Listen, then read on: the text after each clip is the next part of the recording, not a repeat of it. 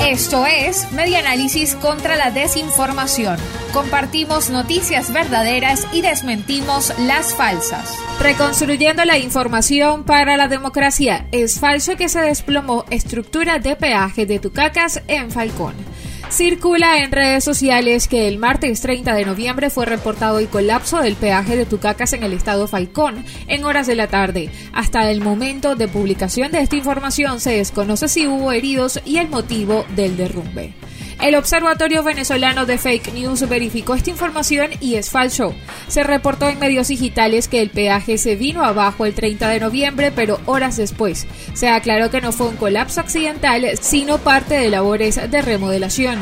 De acuerdo con información del diario Nuevo Día en línea, representantes de la empresa Soluciones Administrativas Cobremex desmienten el desplome y aclaran que se trata de un plan para modernizar la infraestructura. Asimismo, el perfil informativo Duna Digital aclaró que los trabajos se hicieron con presencia de protección civil y no hubo peligro para los usuarios. Esto fue Media Análisis contra la Desinformación.